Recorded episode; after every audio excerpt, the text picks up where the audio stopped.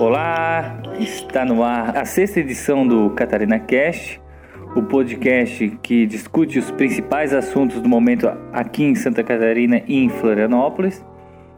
É, me acompanham no programa de hoje os jornalistas Nicolas David. Oi pessoal, oi Fábio Bispo, tudo certo, tudo sob controle. A jornalista Shirley Alves. Oi Shirley, tudo bem? Oi gente, tudo bem? Paula Guimarães, nossa participante Conto Mais. Hoje, infelizmente, não está com a gente aqui nos estúdios, mas ela vai nos mandar um depoimento à distância, né? A Shirley é, vai explicar onde é que a Paulinha tá. Ela tá num, num congresso, né, Shirley, é isso? Ela tá participando do colóquio Mulher e Sociedade na Universidade Estadual de Ponta Grossa é, discutindo jornalismo, gênero, enfim, vai trazer bastante conteúdo relevante para a gente depois sobre esse evento. No programa de hoje nós vamos tratar é, dos gastos dos deputados catarinenses com diárias, uma polêmica que surgiu em torno da deputada Ana Carolina Campanholo, que teve um inquérito civil público aberto pelo Ministério Público de Santa Catarina para investigar o uso de diárias para o lançamento do livro dela, né, para uso pessoal e isso nos despertou aí a curiosidade de saber quanto que os deputados gastam em diárias e passagens. Qual postura? Qual postura? A de utilizar a diária, que é um recurso legal, para ir ao município tratar dos interesses políticos? É disso que você está falando? Eu gostaria que você parasse de tratar a situação como se fosse uma diária usada para lançar livros. Na sequência, a gente vai abordar a questão dos indígenas em Florianópolis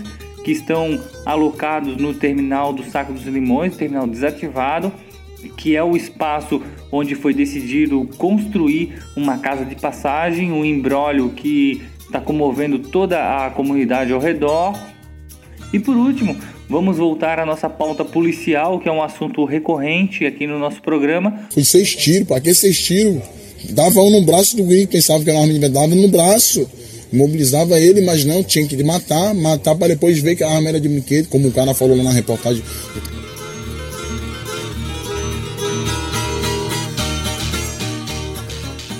É, na semana passada, o Ministério Público de Santa Catarina instaurou um inquérito civil público contra a deputada Ana Carolina Campanholo, que utilizou diárias nos mesmos dias de lançamentos do seu livro, né, um livro antifeminista é, qual que é o título do livro?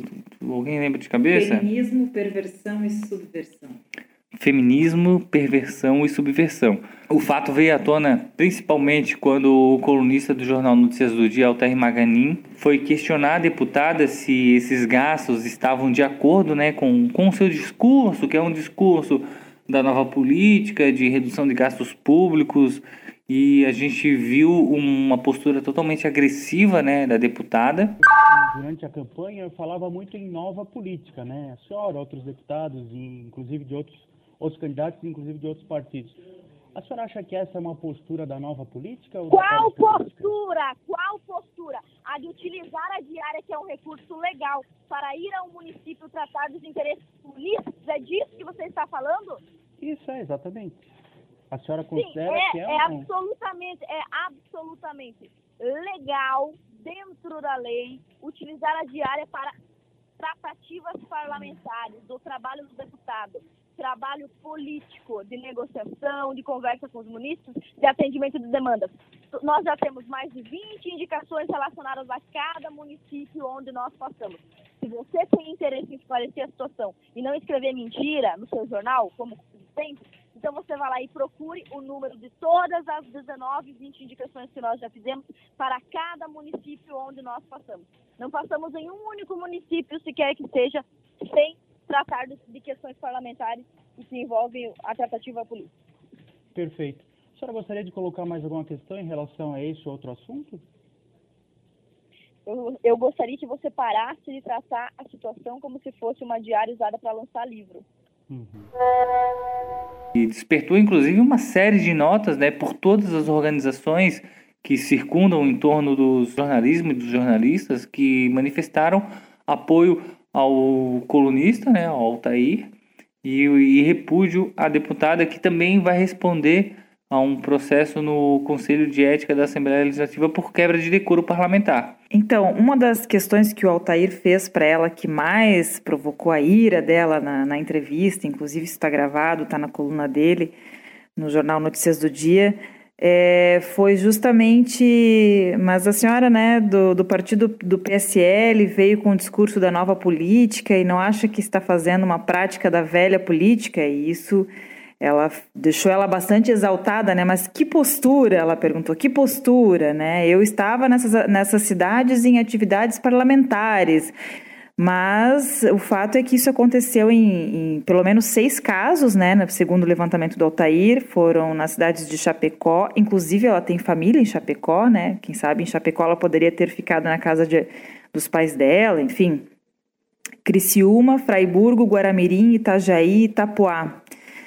É, eu já tinha, a gente já tinha comentado, inclusive entre nós, né? Vim acompanhando a, a, a as atividades da deputada, de que ela lançou o livro dela na, na Assembleia, ela já vinha divulgando nas redes sociais é, o lançamento do livro, valores, é, inclusive é bem caro, né? Em torno de 65 reais, pelo que eu pesquisei. E é, também ela divulga um site que tem palestras conservadoras e ela divulga isso do gabinete dela, assim. Então isso já tinha causado estranheza, né? Até conversei com um advogado para saber se tinha alguma irregularidade, né? Um especialista, tinha chamado atenção, né? E logo depois, então, o Altair também percebeu essa, essa agenda dela de lançamentos do livro, eh, coincidindo com as supostas atividades parlamentares que aconteceram nessas cidades. É interessante que ela costuma divulgar as atividades dela nas redes e eu não, não lembro de ter visto divulgação dessas atividades parlamentares nessas cidades aí. É, mas enfim, ela deu a justificativa dela, né? Deu as explicações dela. E entre as justificativas, entre os motivos estão reunião de serviço, visita com lideranças e entidades, representação do poder legislativo e visita a prefeituras e câmaras de vereadores. E como o bispo já falou, né, o livro é, é uma busca, aí parece que ela tem uma missão de vida em desconstruir as teorias do feminismo e isso está sempre muito presente no discurso, muito presente é, nas atividades dela. E não sei se, bom, isso seria a atividade é, fim, né, dela como deputada, né? É, vale ressaltar, né, nunca é tarde para lembrar que a deputada chamou os jornalistas ah, em geral de canalhas. Ela falou que jornalistas são canalhas. E o, o, o Bunda mole também. E bunda mole também, é, exato. É. A deputada viajou em cidades catarinenses no mesmo dia do lançamento do seu livro e no dia 27 de março ela foi para a Esplanada dos Ministérios uh, em Brasília, onde apresentou o livro durante o painel As Armadilhas do Feminismo, a convite da ministra Damaris Alves, do Ministério da Mulher, da Família e dos Direitos Humanos. Nessa, vi nessa viagem, é, Campanholo levou dois assessores também, que receberam 850 reais cada um em diárias. O gasto em diárias que foi levantado né, da deputada, que foi de 18.065 reais é, até o dia 17 de abril, ou seja, de 1 de fevereiro até 17 de abril, ela gastou 18 mil em diárias. Esse gasto não é só dela, é dela e dos seus assessores. Tendo esse gancho da, da, da própria deputada, o Catarina Leb decidiu fazer um levantamento de todos os deputados catarinenses, né? Como que, como que os deputados catarinenses gerenciam e usam esse gasto com diárias? Tu quer falar ainda da Campanholo? Só um adendo, por favor. Eu só queria citar que ela, é, na resposta para a entrevista do Altair, ela disse, abre aspas, as diárias não são pegas para o lançamento do livro, mas para agendas no município. Se eu considerasse errado, eu não faria, até porque eu não sou petista, não sou de esquerda para usar o dinheiro público muito mal gerenciado. Fecha aspas. Pensando é, rapidamente, de forma bem rasteira, hoje é, a deputada Ana Carolina Campanholo ela divulga todos os seus atos nas redes sociais e ela fez, inclusive, um balanço logo após a, essa divulgação da, da, das informações das suas diárias do seu trabalho legislativo na tribuna da Assembleia Legislativa de Santa Catarina. O que ocorre é que ela não tem uma foto, ela não tem um, um, um, uma prova de que ela estava em outro ato a não ser o lançamento dos livros, que esses sim foram divulgados através de banners, cartazes que foram é, massivamente compartilhados nas redes e nos grupos do, do PSL catarinense, do PSL Mulher e nas redes sociais que são afins né, ao tema é, do antifeminismo e do pró-PSL, dessa onda toda que a gente viu. E eu posso dizer aqui para vocês, adiantar, eu posso inclusive adiantar que esse inquérito civil contra a deputada muito dificilmente vai, vai ter resultado prático e efetivo. Porque se nós olharmos o ranking e também os, o, as viagens e os gastos dos deputados catarinenses com diárias, e se todos tivessem que comprovar esses gastos, talvez ficasse um pouco difícil, né? Porque em 76 dias, em menos de 80 dias de trabalho, a Assembleia Legislativa de Santa Catarina gastou nada menos do que, deixa eu pegar aqui o dado preciso para vocês, 794 mil reais em diárias para os deputados. Isso é mais de meio milhão em menos de 80 dias. Se a gente somar a esse valor as passagens, passagens de ônibus e passagens de avião, é, incluímos mais 339 mil reais, o que dá um valor de 1 milhão 133 mil reais em passagens e diárias. É muito dinheiro, né, Nicolas? Dá uma média de 28 mil reais gastos por cada deputado.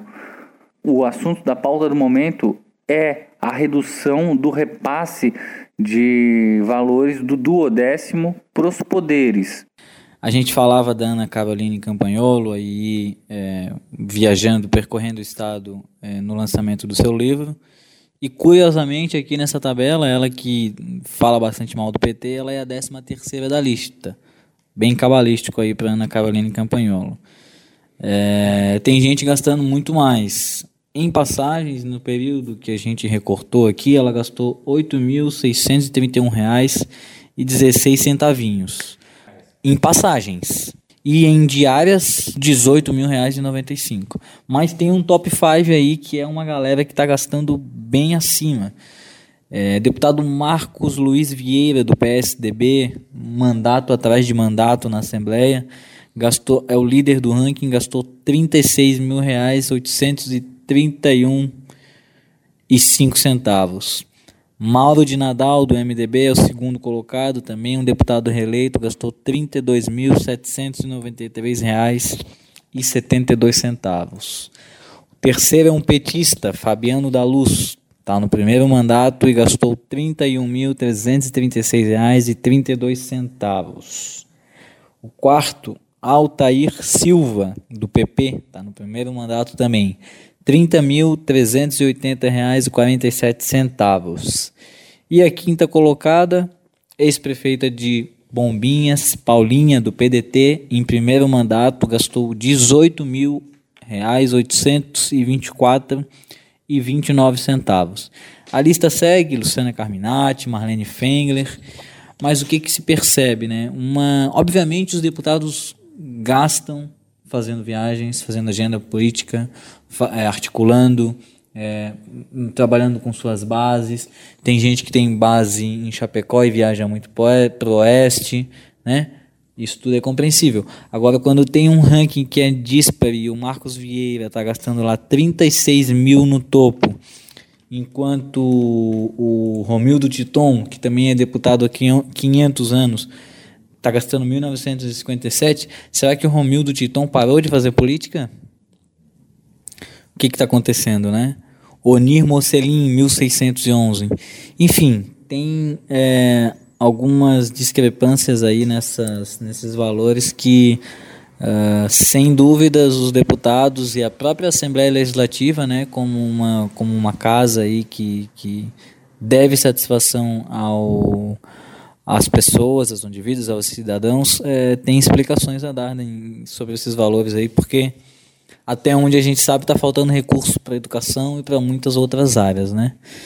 Uma coisa que me chamou a atenção nesses dados é o quanto os deputados viajam para Chapecó, né? O trecho Florianópolis-Chapecó, ele aparece 190 vezes na planilha. Foram 190 viagens, passagens pagas de Florianópolis para Chapecó, sem contar as diárias, né? É, tem também algumas situações sugêneres, por exemplo, como de dois deputados que viajaram para Palmas, no Tocantins, para participar de um evento promovido pela Assembleia Legislativa de Tocantins, enfim, chama atenção, né? Os deputados catarinenses irem a Palmas no Tocantins. É, temos também muitas, muitas viagens a Brasília, a São Paulo e a outros destinos, né? O levantamento completo sobre as diárias, os gastos com diárias e passagens dos deputados catarinenses está disponível no Catarina Lab, que é inclusive o primeiro levantamento do projeto de dados do Catarina Lab, que é o Pirão com Dados, o nome que... Esse nome está tá sendo preparado, né? É um nome provisório. Não, não tá, tá sendo cozinhado ainda, não está totalmente... Mas o projeto já assumiu o compromisso de, uma vez por mês, trazer um dado inédito sobre é, informações públicas em Santa Catarina que não estão disponíveis de forma tão acessível, tão, tão acessíveis. Se você quiser saber quanto seu deputado está gastando com diária, você pode ir lá no catarinalab.com. Ó, mas só para dar um furo aqui, ó, se você quer saber quanto que o Mauro de Nadal gastou, é 54.580 com diárias para o gabinete, tá? É o líder do ranking em diárias. Eu tenho uma pergunta, Fábio Bispo. Esses deputados que costumam ir muito para o oeste, para Chapecó, eles são. A origem deles é Chapecó? Eles. Será que tem casa em Chapecó? Precisaria ficar no hotel? Será que precisa da diária? Bom a gente dar uma olhada nisso aí, né? Porque tá ok? Tem que olhar tá. isso aí. É, essa é uma informação que é, que é preciso dar uma, uma boa estratificada e o que a gente vai ver, por exemplo, é que tem muito deputado que viaja para sua para sua própria base, né? É, para fazer viagens de trabalho. Por exemplo, a Luciane Carminati, a, a base dela é Chapecó e ela viajou muito para Chapecó. A Marlene Fengler, eu não sei se a base da Marlene Fengler é Chapecó, mas a base do padrinho dela, que é o Gelson Merizio, é Chapecó e ela também viajou muito para Chapecó. É, esse é um dado que, o, que as reportagens que vão surgir com base né, nesse levantamento vão poder trazer. Eu acho que é um dado que tem que ser um pouco mais é, dirimido, né, para a gente poder dar um, ter uma conclusão.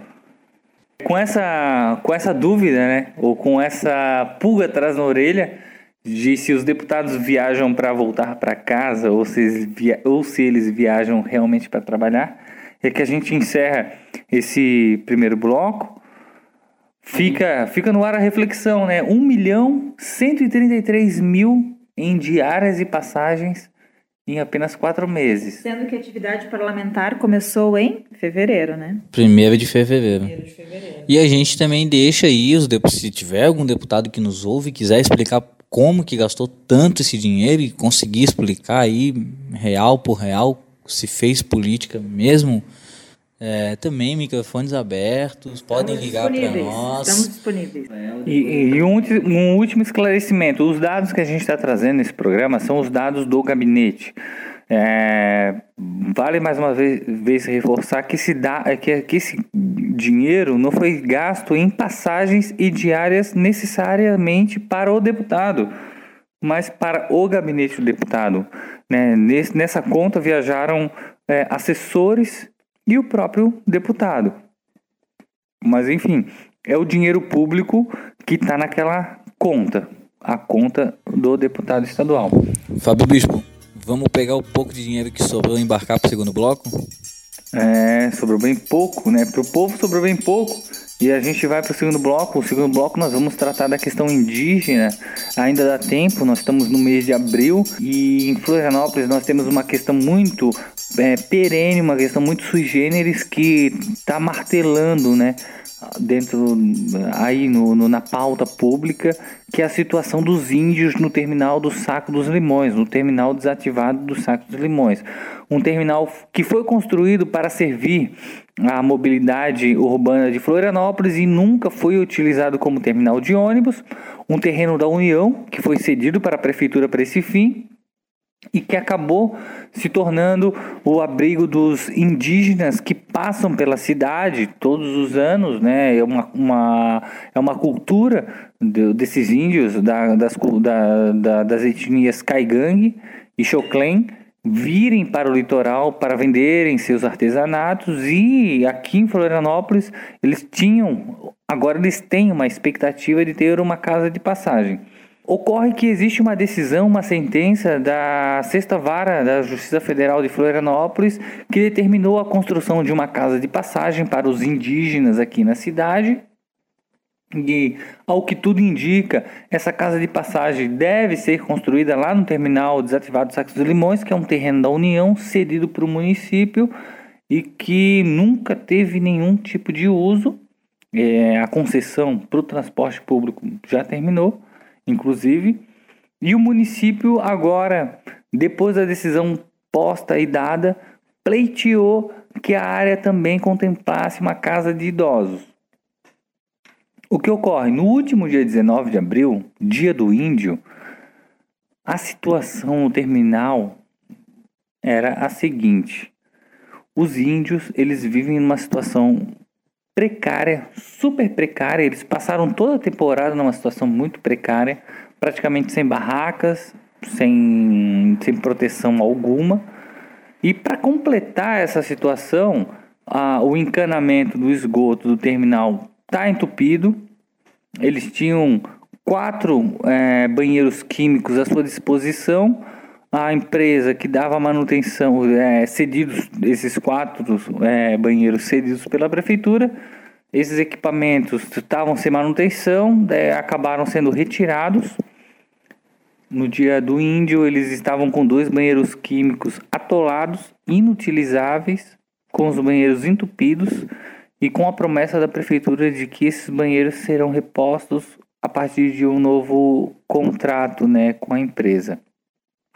De pano de fundo, a gente tem é, o, a posição contrária da comunidade do Saco dos Limões, é, que é encabeçada pelo, pelas lideranças comunitárias e pelo próprio Coronel Márcio, que hoje é o superintendente da CONCAP. Ele é uma pessoa que está dentro do governo, ele é uma liderança comunitária muito forte. ele já falou isso em audiência pública diante do Ministério Público Federal, que a comunidade não quer os índios ali. A Prefeitura de Florianópolis tem evitado se posicionar sobre o assunto, mas existe e é notório um desconforto na municipalidade em manter os índios naquele local também. Só que nós temos uma decisão, uma decisão judicial que a gente precisa construir uma casa de passagem para esses índios. Esses índios vêm para Florianópolis e o que acontece com eles é que eles são tratados como indigentes, moradores de rua, pessoas que estão ao léu dormindo embaixo de viadutos porque a municipalidade tem dificuldade em acolhê-los. É a política higienista, né? Porque, na verdade, a terra, eles são os nativos nessa terra, né? As pessoas aqui do sul gostam de dizer que são filhos de imigrantes europeus, né? E bate no peito, né, para dizer isso, mas na verdade os imigrantes chegaram aqui depois, né? Essa terra é dos índios e a gente trata eles como se eles fossem é, de outro lugar, como se eles estivessem atrapalhando, como é, enfim, como se eles não pudessem mais ocupar o lugar deles, né? É, a prova disso é os moradores querendo tirar eles dali e, descontentes, com desconforto, mas por que eles não fazem mal nenhum a ninguém? Né? Eles, eles trazem o artesanato deles, eles vendem aqui na beira-mar, é, no centro, um artesanato lindo que eles fazem.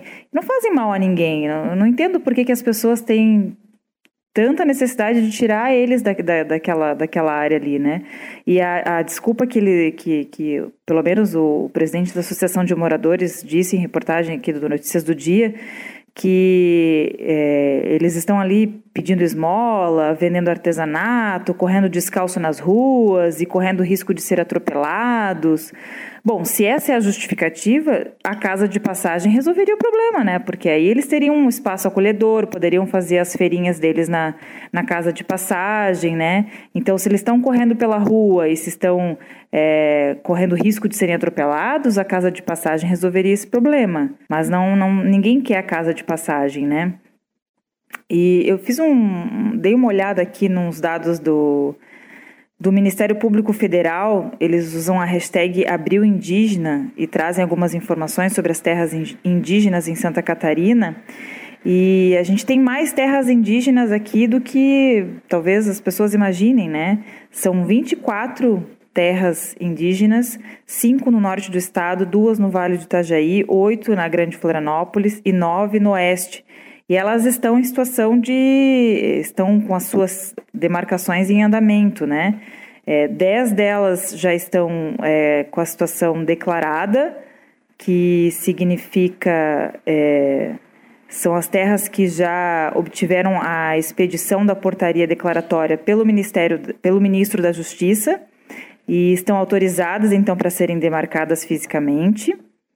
11 delas já estão regularizadas, duas em estudo e uma também encaminhada para ser homologada.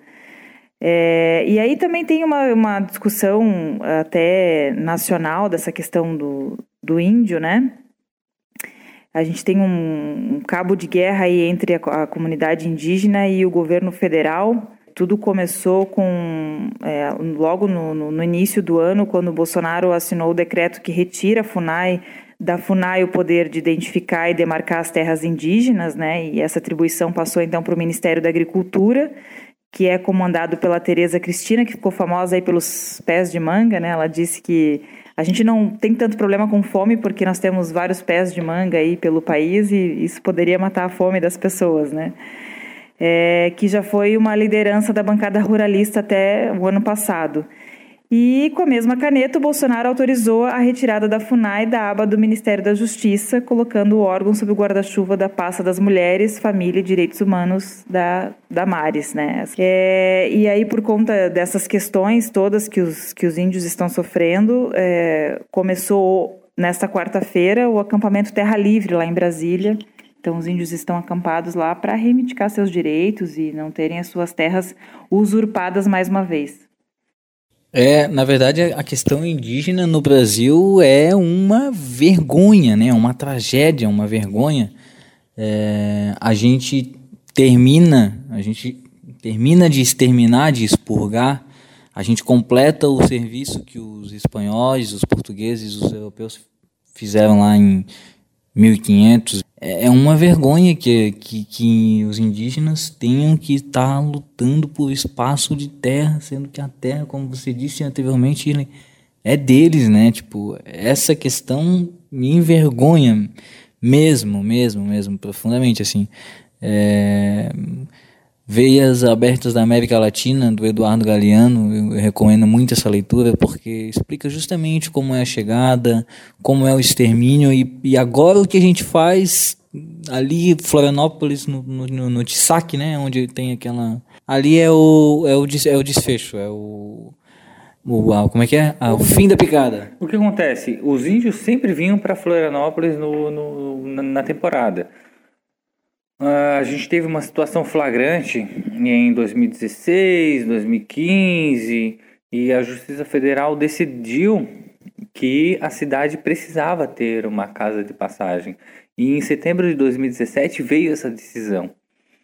Na época, a ação foi provocada pela própria FUNAI, que denunciou o descaso da municipalidade em cuidado com os índios, porque eles estavam morando debaixo dos viadutos com crianças, porque é muito cultural quando eles vêm de suas aldeias virem com suas crianças e porque eles eles constroem, eles produzem, né, esse artesanato boa parte nas aldeias e outra parte eles produzem aqui já, né, no litoral.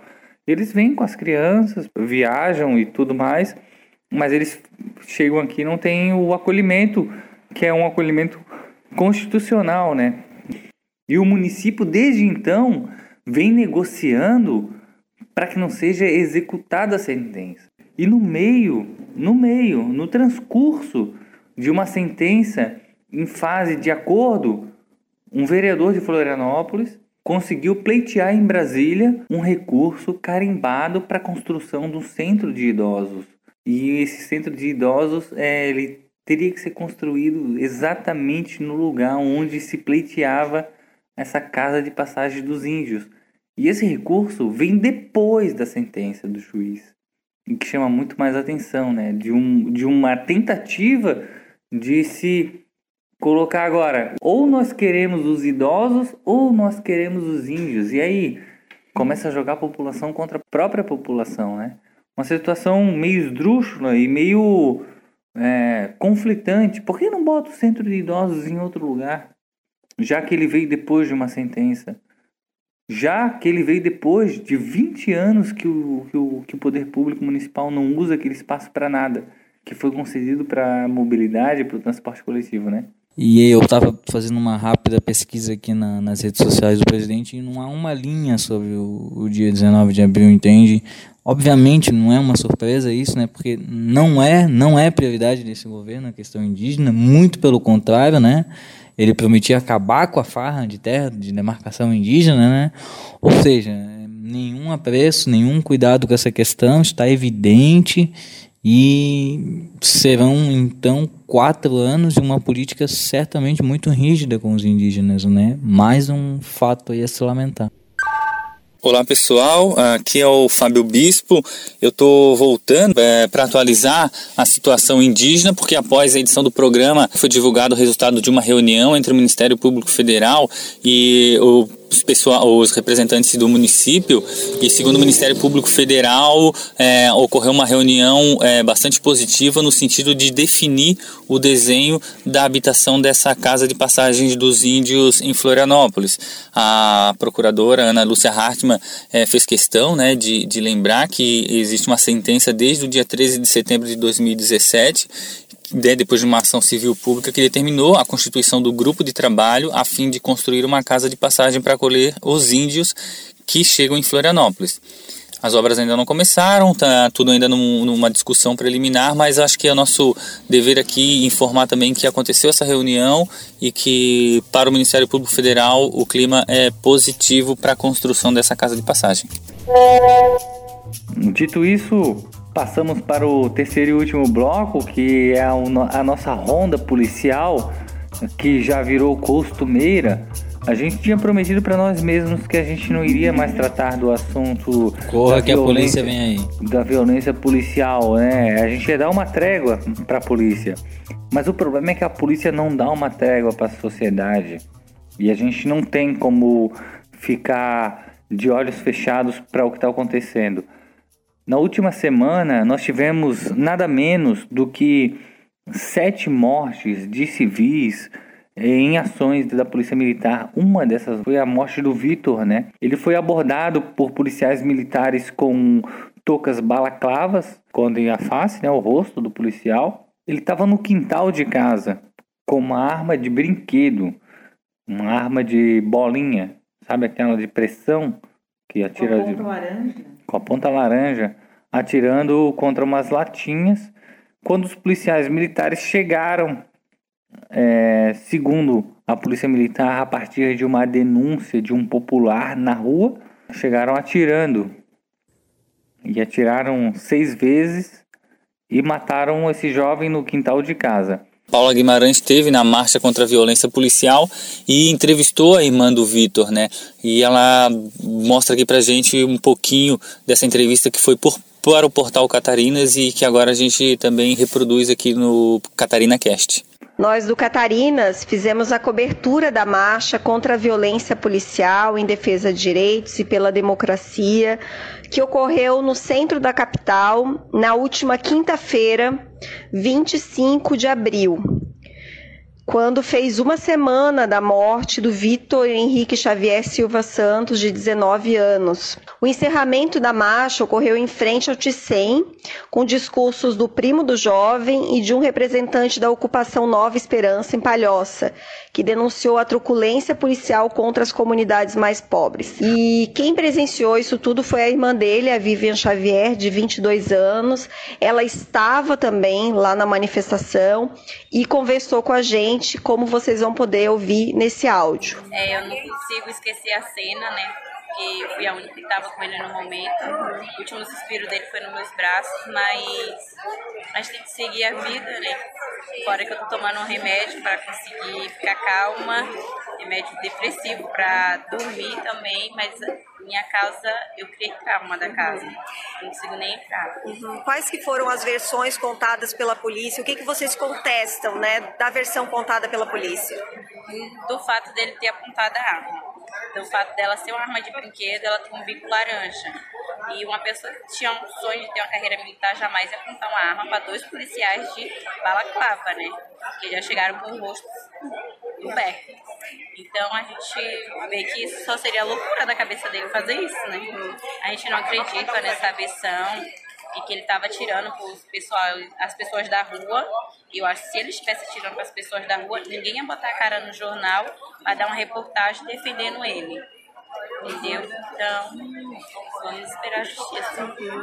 E o seu irmão tinha costume de brincar com, com essa arminha de sim, brinquedo? Sim, tanto que ele tinha duas. Ele gostava de brincar, era sempre os horários que ele estava brincando, ou pelo final da manhã ou pelo finalzinho da tarde. E tanto que ele ia fazer uma prova agora no final do ano, que ele tinha um sonho de ter uma carreira militar, foi onde um deles que tirou a vida dele.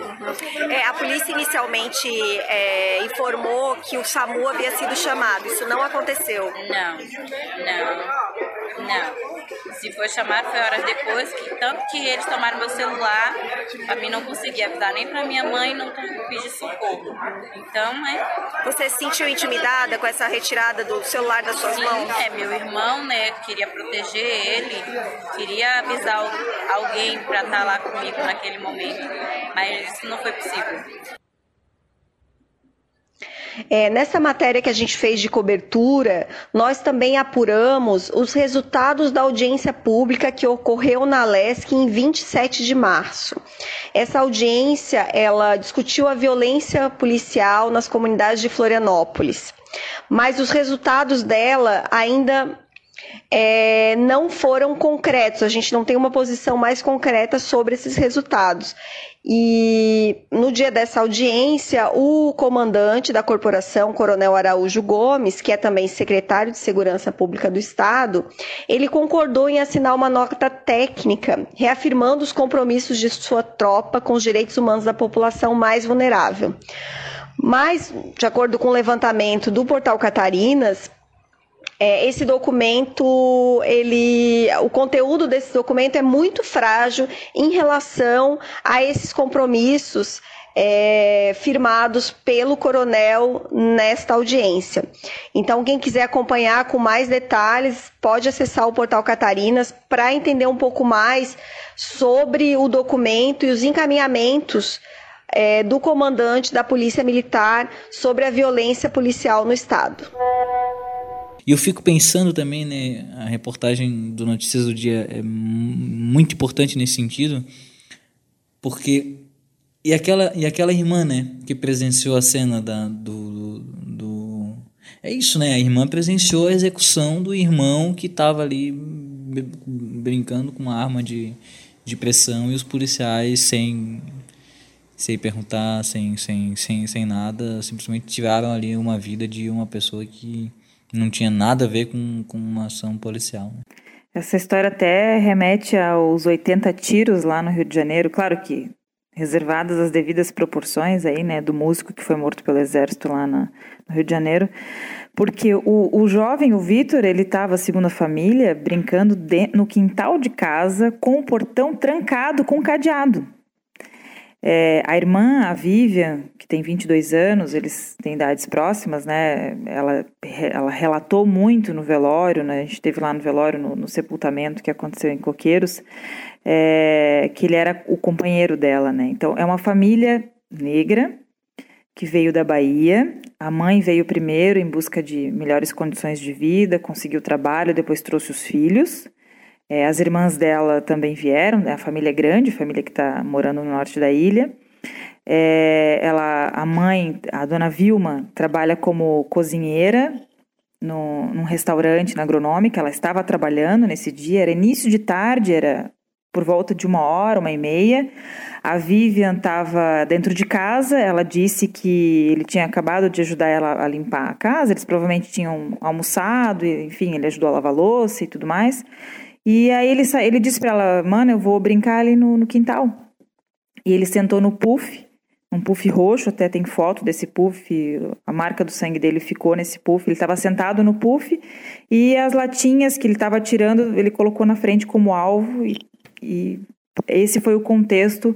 Foi um velório muito triste, muito simples, muito humilde, uma família muito humilde, muito simples. Ele foi enterrado no, naquelas gavetas do poder público que né, para quem não tem condições de, de fazer o velório privado. E as pessoas com muita indignação, muita tristeza, se perguntando por quê, por que o Vitor, né? E detalhe, esses policiais eles não foram afastados ainda, eles estão sendo investigados pela Polícia Civil e pelo inquérito da Polícia Militar, mas eles continuam trabalhando, porque a premissa é de que a versão da polícia sempre vem em primeiro lugar, né? Então, é, vai ser difícil ver alguma coisa mudar, né? Eu vou citar como exemplo alguns casos, algumas mães que eu ouvi, que eu vi chorar é, quando eu trabalhava em Porto Alegre. Eu lembro muito da dona Márcia, que uma vez ligou lá no jornal desesperada, dizendo: Meu filho foi morto, eu perdi meu filho para o tráfico, ela disse.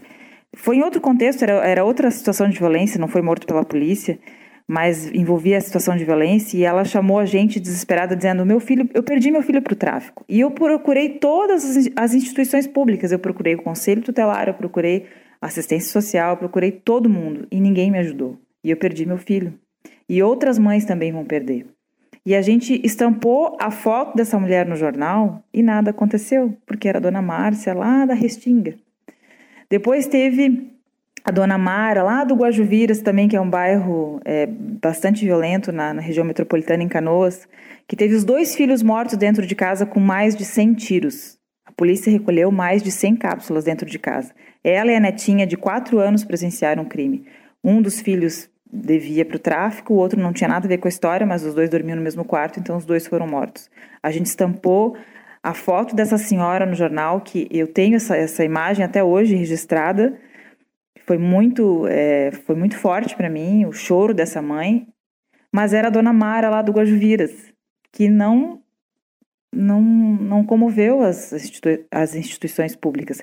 Precisou morrer uma mulher empresária, loira, dos olhos azuis, num bairro nobre de Porto Alegre, é, na frente de uma escola onde estudam filhos de pessoas com alto poder aquisitivo, para então mudar o secretário de Segurança Pública, para chamar a, guarda, a, a, Força Nacional, embora as medidas tenham sido bem paliativas. Então eu, eu vejo muita semelhança nisso assim. Enquanto a dona Vilma que está chorando, não parece que não, não faz o efeito que deveria fazer, né? É, é o Vitor, né, lá do, dos ingleses. A gente falou sobre essa questão no, no programa passado, teve uma audiência pública dia 27 de março, onde se discutiu isso. E a comunidade gritou lá: queremos uma trégua da violência policial, mas a gente não, não viu isso acontecer, né? Naquela audiência pública, a gente viu inúmeras, inúmeras reclamações sobre as ações da polícia militar nos morros de Florianópolis, aqui da Grande Florianópolis, e também em outras regiões do estado. A polícia militar se comprometeu a dar uma trégua e na prática isso se resultou em praticamente nada. Os governantes que têm aplaudido essas ações, eles é, estão é, respaldando um novo tribunal, né, um tribunal, o tribunal de rua, né, o tribunal de rua. No programa passado, como a Shirley bem lembrou, a gente já tinha debatido esse assunto, a gente já tinha falado do arquivamento de um inquérito civil público para investigar o excesso de mortes da Polícia Militar de Santa Catarina. Foi arquivado, tínhamos um processo, foi arquivado com o argumento de abertura de processos individuais em casos mais graves, e as respostas tinham sido satisfatórias para a promotoria naquela oportunidade, mas e para a sociedade, para a vida das pessoas? Será que essas. Para Dona Vilma. O Vitor não tinha cometido nenhum assalto. O Vitor não tinha roubado ninguém. Será que ele merecia esse julgamento antecipado preliminar como os outros talvez tiveram? Fim de papo no Morumbi, todos os times já deixaram o campo. Fábio Brispo, Fábio Brispo, obrigadíssimo pela tua presença, sempre com muita informação, às vezes com algum charme. Shirley, obrigado também, és um anjo, tamo junto. Paulinha, espero que o evento em. Qual é a cidade? Ponta Grossa? Em Ponta Grossa vire um baita e tamo junto. Obrigado pela audiência, pessoal. Se Deus quiser e o Bolsonaro permitir, daqui 15 dias estaremos novamente no ar com mais informação, mais zoeira e mais crítica, porque tá precisando. É isso aí, não desistam de nós, por favor. Continuem nos acompanhando, nos sigam lá nas redes sociais, no SoundCloud e acompanhem os nossos próximos programas aí. E não, não esquece de acessar o nosso projeto de dados que vai agora acompanhar os gastos né, de diárias e passagens dos nossos deputados. E no próximo mês a gente vai trazer um, um novo levantamento para vocês. Este programa é uma produção do Catarina Lab, o Laboratório de Inovação em Jornalismo de Santa Catarina, em parceria com o Portal Catarinas e o Estopim Coletivo. Obrigado e até mais.